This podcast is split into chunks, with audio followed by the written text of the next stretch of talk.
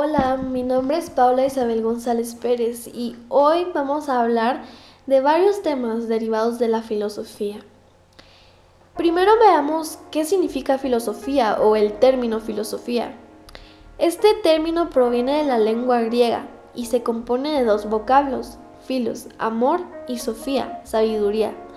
Esto lo podemos traducir como amor a la sabiduría y creo que con el simple significado de esta palabra nos da muchísimo que entender. Para comenzar hablaremos de la aparición de la filosofía. Todo comenzó en la antigua Grecia. La filosofía griega comenzó en las colonias griegas de Asia Menor en el siglo VI a.C. Como dijo Aristóteles, lo que en un principio movió a los hombres a hacer las primeras indagaciones filosóficas fue, como lo es hoy, la admiración. Se podría decir que las primeras preguntas filosóficas fueron ¿de qué están hechas las cosas? ¿Cuál es el último componente de la naturaleza? Podemos pensar que gran parte de lo que es ser un ser humano es la interminable búsqueda de encontrar respuestas a todas esas cosas que nos causan duda. Al filosofar se dan tres niveles distintos de entendimiento. Primero tenemos la información, que son hechos y mecanismos primarios de lo que sucede. Luego, el conocimiento, que reflexiona la información recibida y jerarquiza su importancia. Y por último, la sabiduría. Vincula el conocimiento con las opciones vitales o valores conforme a lo que sabemos. Bueno, luego de esto es hora de hablar de la teoría del conocimiento.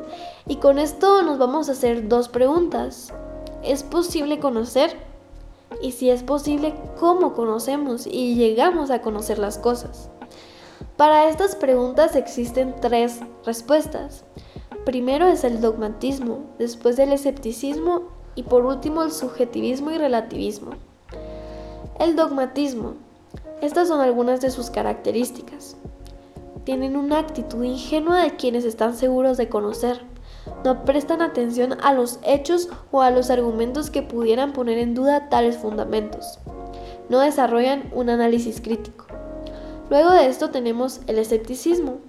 Estas son algunas de sus características. Niega toda posibilidad de conocer la verdad y algo que un escéptico diría es es imposible obtener conocimientos fiables. Otra característica es que nunca hay una justificación suficiente para aceptar algo como verdadero.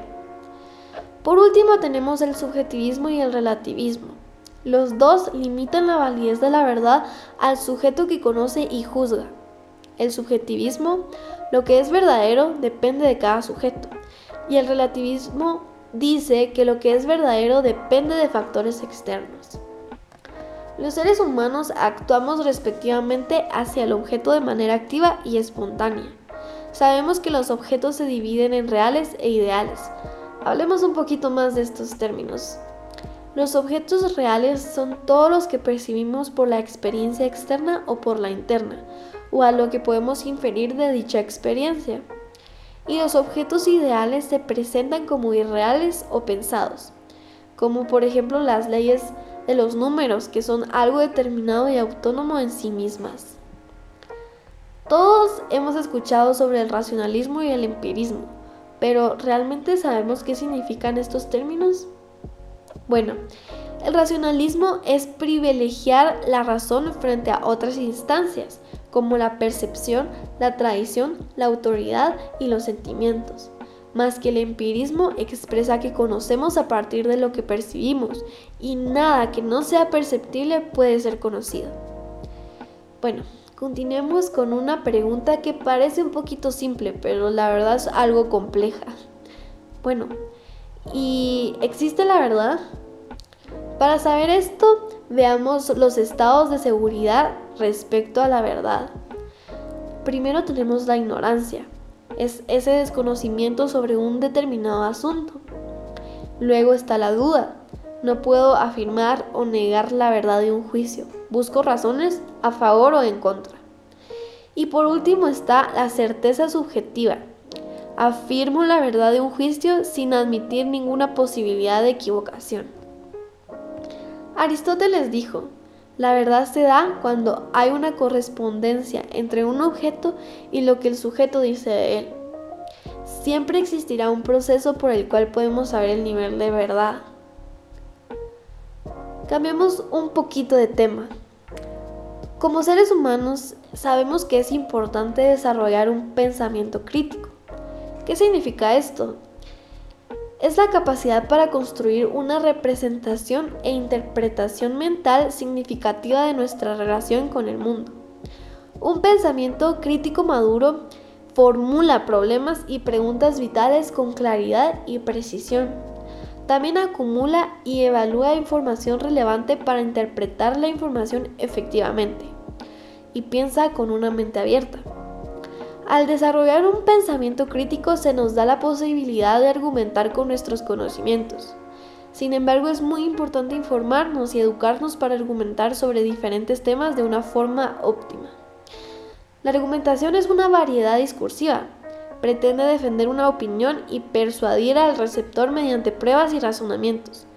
Esto es a través de la lógica, leyes de razonamiento humano o la dialéctica, que para probar o refutar algo, y la retórica, que usa los recursos lingüísticos que apelan a los efectos o afectos, a los afectos, las emociones y las sugestiones. Al argumentar existen herramientas. Estas herramientas las podemos enumerar, así que se las voy a mencionar. Tenemos los términos aseguradores, términos protectores, términos sesgados y definiciones persuasivas. Nos damos cuenta que muchas personas al argumentar o exponer una opinión hacen el uso de falacias. ¿Qué es una falacia? Porque esta palabra suena un poco complicada. Bueno, una falacia designa argumentaciones que son incorrectas, pero que parecen correctas. Es como una forma de tratar de engañar o tratar de ocultar la desinformación que tenemos nosotros. En conclusión, nos damos cuenta de la gran importancia de seguir un proceso.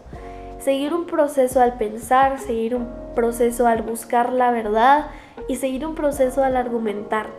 Y de esta forma creo que podemos llegar a, conclusiones bastante concretas y de igual forma darnos cuenta que cada comportamiento y que cada forma que nuestro cerebro reacciona a diferentes tipos de información tiene un nombre. Con esto me despido. Muchas gracias por escuchar. Soy Paula González y fue un gusto compartir este momento con ustedes. Nos vemos.